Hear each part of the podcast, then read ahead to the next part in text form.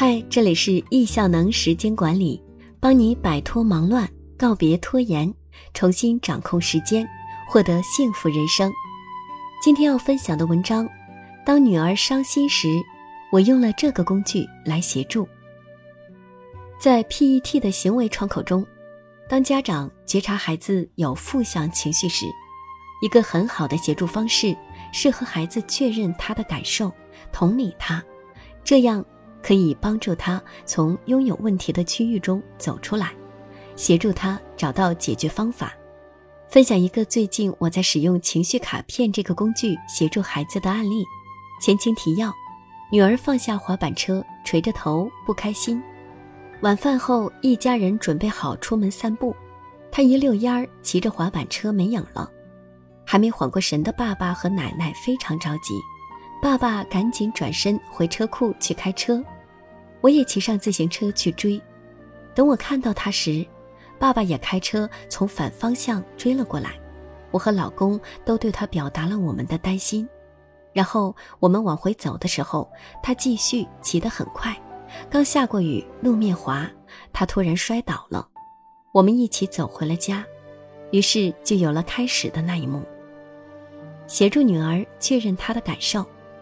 我先是对他做了积极倾听，转念一想，这也是个极好的机会来使用情绪卡片，于是找出卡片和他确认感受。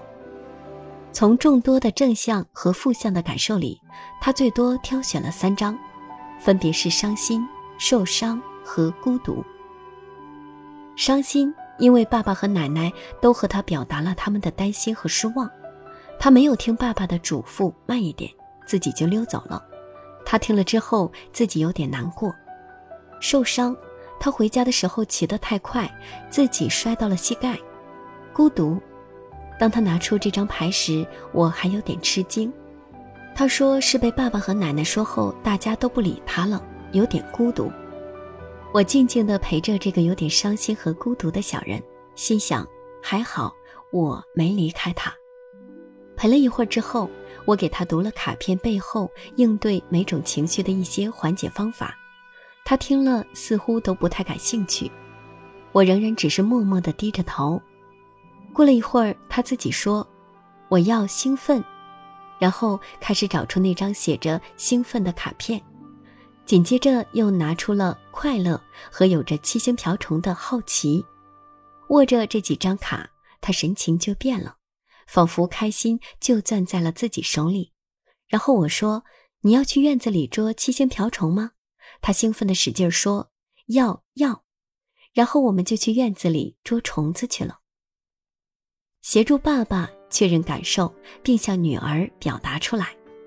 在女儿挑选卡片的过程中，我也替爸爸挑了几张情绪卡，让爸爸确认。他说这些都是他的感受，分别是担心。不见了女儿的身影，爸爸担心女儿出意外，害怕，因为看不见，爸爸害怕女儿被车撞到，失望，爸爸和女儿嘱咐了要慢一点，结果女儿没有听，沮丧，爸爸对整个事件的结果很沮丧，尴尬，奶奶和爷爷到访，在他们面前没有管好女儿，让他感到很尴尬。当爸爸把这些感受通过卡片向女儿传递出来之后，女儿也直观地了解到他的行为给我们造成的影响。虽然当时女儿对这些信息没有做直接的反应，但是在一天后的一次和奶奶一起玩的游戏里，她自己提到了这件事，说她应该骑得慢点儿，因为骑太快会让爸爸很担心她丢了。我的感悟。还只有三岁的女儿对文字和抽象语言的理解都十分有限，这套有着丰富表情的情绪卡片，很好的让她觉察出自己的感受和别人的感受。当感受被看见，沟通变得有效，连结就会建立。每一个冲突，只要沟通得当，都是一个增进感情、促进关系发展的机会。情绪问题是孩子成长中的。必修课。低龄孩子因为大脑发育没有成熟，遇到不如意的情况会哭闹、发脾气。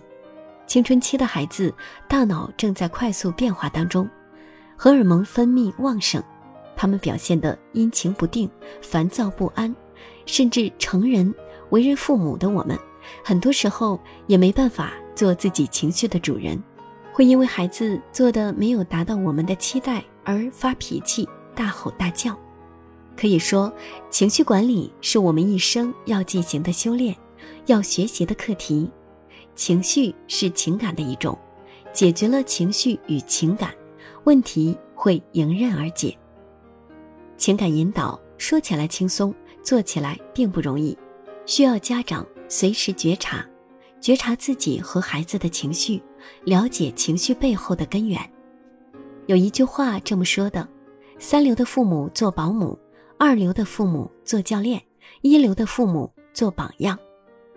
想让孩子做好情绪管理，我们为人父母首先要做的是情绪稳定平和，不吼不叫，让孩子感受到安全、可依赖、可信任，我们才能更好的支持孩子。